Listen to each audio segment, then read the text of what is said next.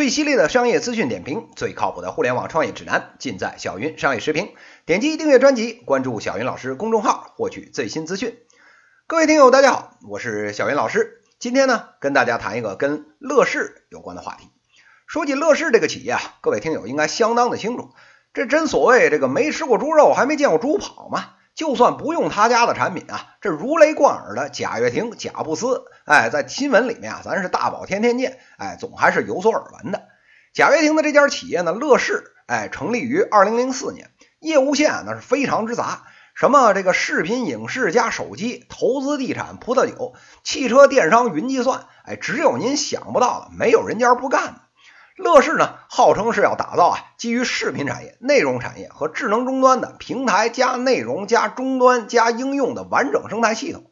用这个贾跃亭自己的话来说呢，这就是要生态化反。哎，您说这词儿没见过呀？字典查不着啊？哎，这就对了，这是人家贾老板自己造的词儿。这个词儿什么意思呢？就是啊，生态加化学反应。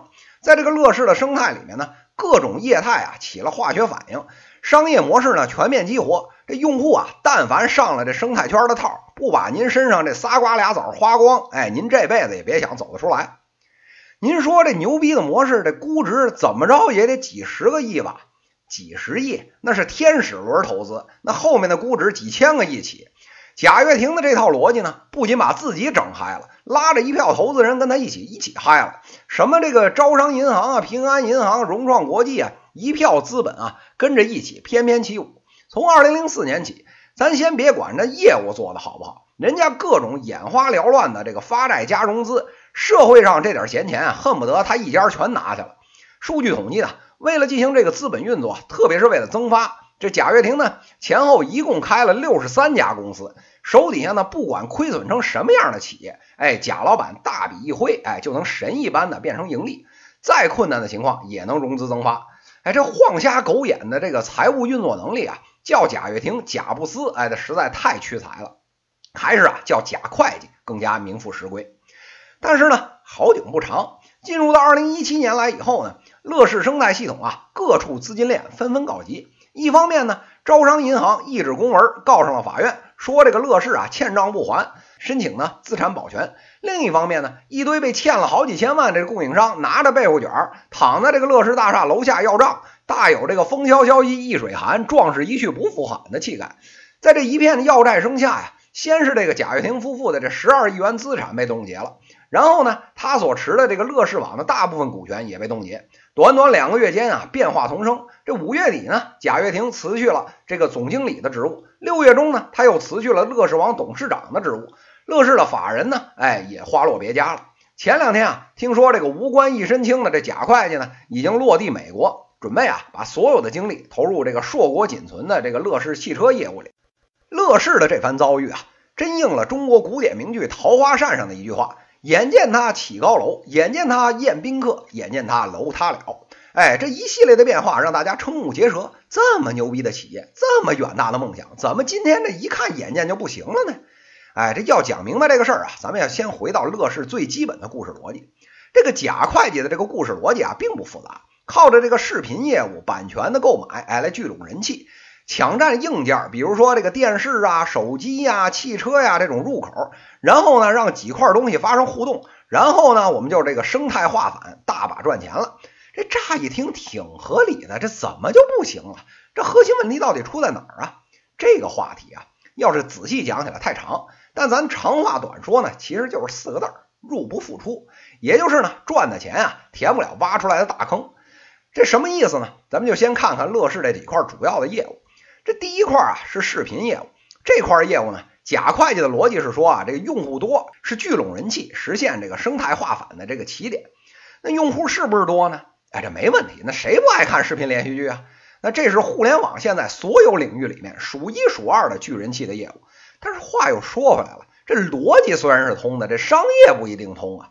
这视频业务是烧钱的大户，光这个版权这块就能弄死好几个上市企业了。但是人家贾会计那确实牛逼，咱不玩虚的，上来咱就干正版。不能不说啊，这是行业里面的一股清流。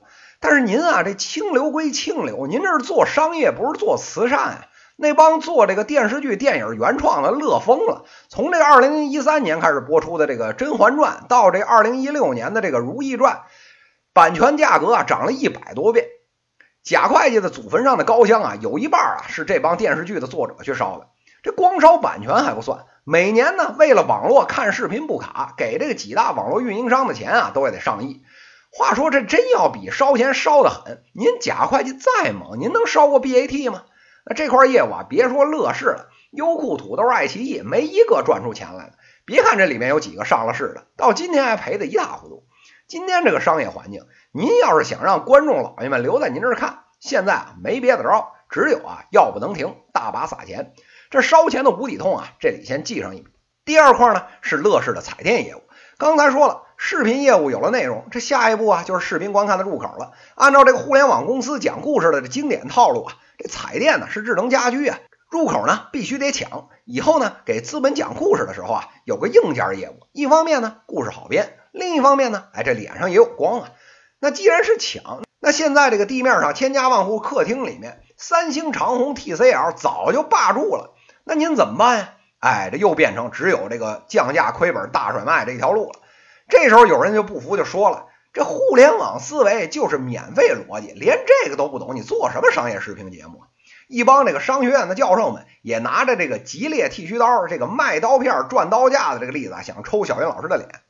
我就想说了，这羊毛出在狗身上，这逻辑确实可以。但您这狗是秃毛狗，您还指着您这薅下来两根狗毛能织毛衣啊？连塞牙缝都不够。免费的逻辑不是不能走，您硬件便宜行。那这钱啊，咱能从别处找不回来？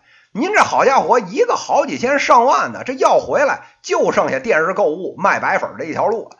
别说电视了，咱们看看手机。当年这互联网杀毒的这免费的这个鼻祖三六零的这个周鸿祎，当年也是叫嚣着要做这个手机免费。后来呢，被现实啊左右开弓抽肿了脸以后呢，现在再也不逼逼了，公开承认啊之前说的有问题。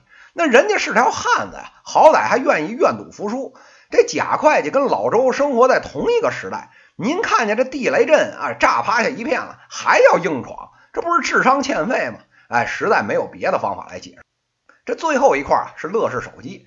手机呢，这两年大家也看到了，用红海早就不足以描述这竞争的惨烈程度了，那是真正的血海。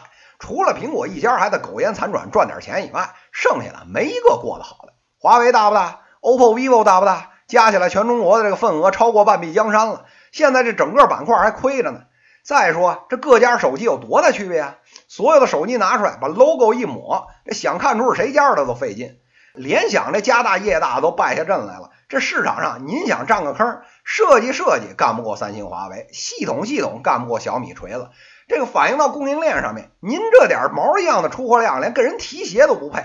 四面楚歌之下，再加上这假会计这 KPI 指标往下一压。得没别的招，又剩下降价大甩卖这一条路了，自己把自己弄死啊，真是怨不了旁人。这时候啊，又有人跳出来了，说贾会计啊是我们这个时代最伟大的商业梦想家，要是有足够的资本，这乐视生态的系统啊，就是商业史上的奇迹，万亿帝国呢指日可待。如今呢，只不过是功亏一篑，时运不济罢了。前两天呢，著名的公众号大熊老师很抱歉，还就此啊专门发了一篇文章。说什么这个科技圈啊，不能有贾跃亭这么牛逼的人存在？哎，用的就是这套逻辑。小云老师就想说了，您这是脑残片吃多了吗？这他喵的是商业梦想，这是商业诈骗。您不是觉得这是梦想吗？那这样得了，您只要是把这个全世界银行里面的钱划拉划拉，您都打到小云老师的账上。别说这几个破的商业生态系统了，百八十个新兴的国家我都能给你整出来。花钱谁不会啊？您只要是往里持续投钱，不用这假会计来创新，小云老师就给你创新。您就闭着眼睛随便点吧，全世界任何领域什么样的创新我都能给你整出来，什么故事我都能给你编出来。这种欠五百块是商业诈骗，欠五百亿就是商业梦想的这个脑残逻辑，这两年啊大行其道。看来啊这市面上傻子太多，骗子都快不够用了，真是实情。这贾会计说呢，我们啊要为梦想窒息，这可好，不止把他一个人给闷死了，连带着市面上这一批打了鸡血的伪创业者，跟着一圈呢不懂商业、跟着瞎起哄的媒体人一起呢大脑缺氧，成了弱智。这说到最后啊，还有人不服，说这个乐视啊还有汽车这一块业务呢。当年乔布斯也是被迫离开了苹果公司，那最后还不是带着 iPhone 四来逆袭成功了？我们中国这贾布斯啊，未来就准备开着乐视汽车，一脚油啊把小云老师碾死在马路上。哎，您还别说，这个乐视这块的汽车业务啊，这底子啊打的确实不错。虽然有很多地方有过度设计之嫌啊，但实事求是的讲，人家确实是具备智能汽车完整基础研发能力的企业。这种企业全球来看，一只手也数得出来。有人就说了，人家特斯拉也是在被海量的这个传统汽车企业打压之下杀出一条血路的。哎，为什么这个乐视就不行呢？哎，今天小云老师就把话拍在这儿，这事儿啊成不了。为什么呢？哎，且先别说您之前研发的这几百上千亿这大坑怎么填得上啊，我们就看你最后落地。第一个是量产，做个演示用的这个小车不难，这量产遇到的问题比你做个模型车呢大个几万倍不止。不信的话，您看看电池这行业就明白了。天天颠覆性的研究，发文都发到那 Nature Science 上面了。哎，最后落到量产上面，短时间啊谁也走不过去。哎，这是其一。其二，您这东西要卖吧，您卖多少块钱合适啊？哎，这一波透出来的消息啊，基本上乐视汽车啊一百大几十万是没跑了。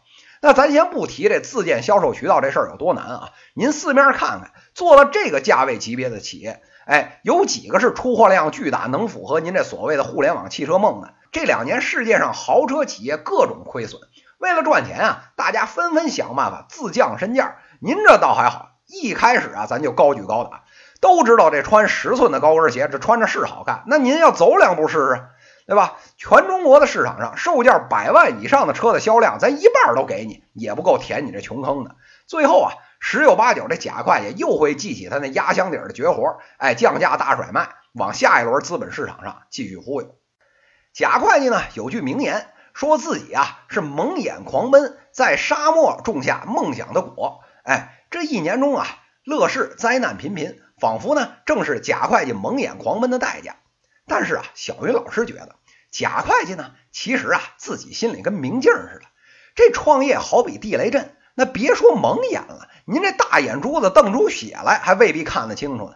小云老师觉得呀，这人家贾会计的意思啊，其实是让市面上这些投资人啊蒙眼狂奔，自己呢弄几个业务立一棵大树，等着这帮傻不呵呵蒙眼狂奔的投资人撞树上，咱往好往回搂钱。这架起铁锅守株待兔的故事，恐怕才是贾会计这个生态化反真正的内涵吧。以上呢就是今天资讯的内容，最犀利的商业资讯点评，最靠谱的互联网创业指南，尽在小云商业视频。非常欢迎呢，大家在评论区给我留言，也可以在评论区点击向主播提问，来直接问我问题。